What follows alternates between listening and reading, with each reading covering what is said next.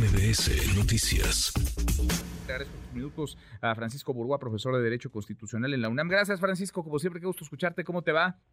El gustazo es tenido estar contigo y con tu audiencia, Manuel. Gracias. Así que atentos con esos temas. Pues ayer eh, avanzó esto, el deseo del presidente López Obrador, el deseo que le cumplieron los diputados, sus diputados, Morena y aliados en San Lázaro, de extinguir, de desaparecer estos 13 eh, fideicomisos del Poder Judicial de la Federación. ¿En serio, Francisco, no habría impacto en los trabajadores que están en las calles manifestándose? Eh, primero permíteme agregar el adjetivo a tu expresión de que es un deseo de venganza mm. del presidente de la República, mm. porque no lo veo de otra forma.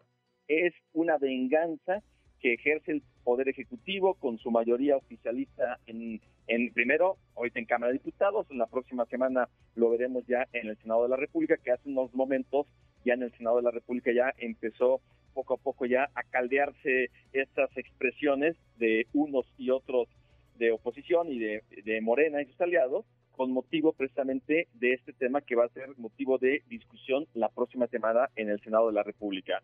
Ahora, en cuanto a la parte específica, si hay o no hay una afectación, por supuesto que la hay, pero simplemente no lo quiere reconocer, no lo quiere aceptar ni el presidente de la República ni Morena, y esto porque es parte de la narrativa que han venido manejando en principalmente en lo que va de este año, desde el momento que Norma Piña es la ministra presidenta y desde que la Corte pues, hemos dándole el seguimiento por estos temas que obviamente son de mi de mi interés por mi eh, pues por lo que yo este me dedico a la materia constitucional en donde la corte ha defendido una y otra vez la constitución.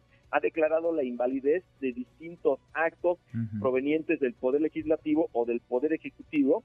¿por qué? porque no se cumplen con formalidades sea cuestiones de forma o aspectos de fondo.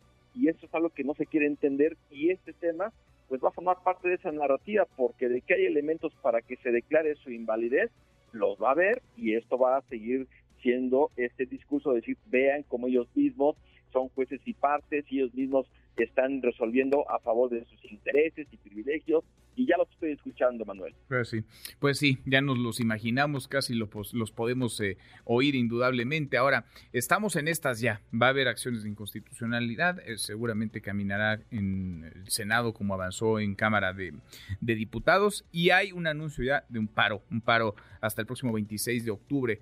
Eh, por parte de trabajadores del Poder Judicial. ¿Cuál puede ser el impacto de este paro, Francisco? Es decir, el que se detengan las actividades del Poder Judicial tantos días de aquel 26 de octubre, ¿qué impacto podría tener?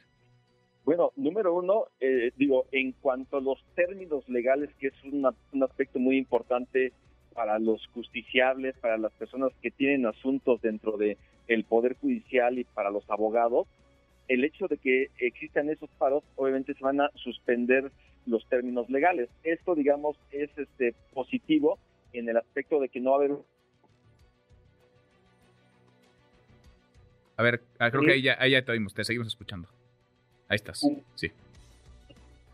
No, a ver, vamos a recuperar, vamos a recuperar la comunicación con eh, Francisco Burgua, porque sí, el que se detengan las actividades en el Poder Judicial, pues eh, vaya, es un asunto que podría generar un impacto, un daño a miles, cientos de miles, no sé si incluso millones de personas que tienen algún juicio, que están litigando algún asunto, que llevan un proceso, que están pendientes de un caso. Francisco, te seguimos, te seguimos escuchando.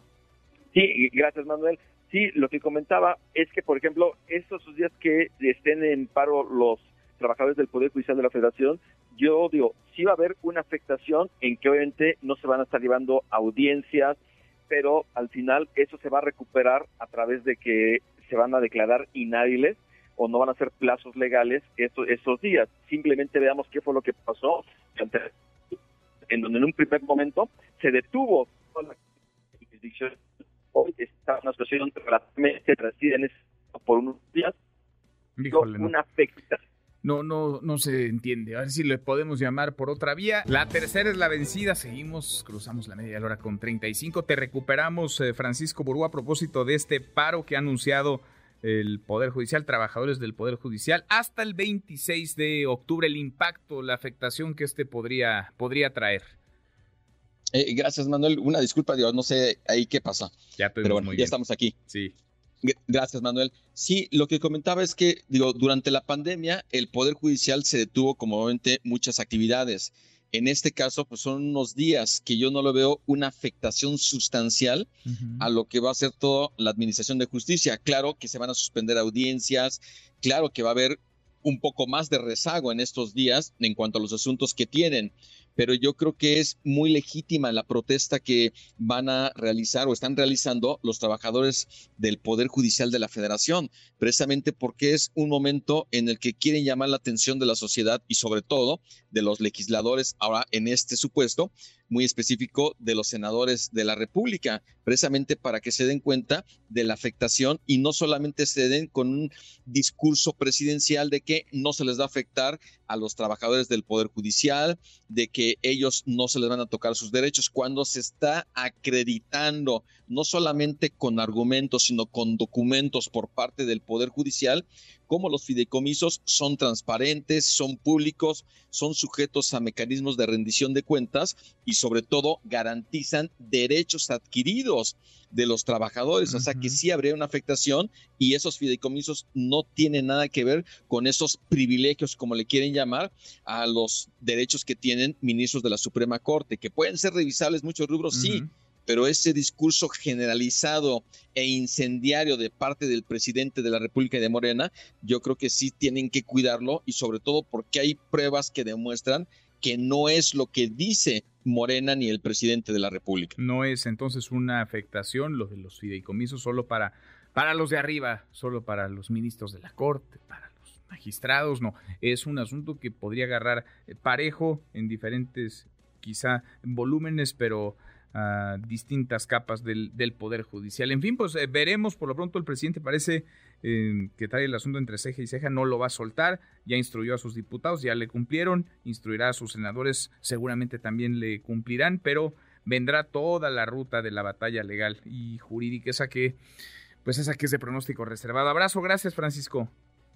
Gracias. Y nada más tener en cuenta que todavía falta la discusión del presupuesto, Manuel, y ahí le pueden dar otro tijerazo al presupuesto del Poder Judicial. sí, ahí se pueden seguir ensañando. Gracias. Un abrazo. Abrazote.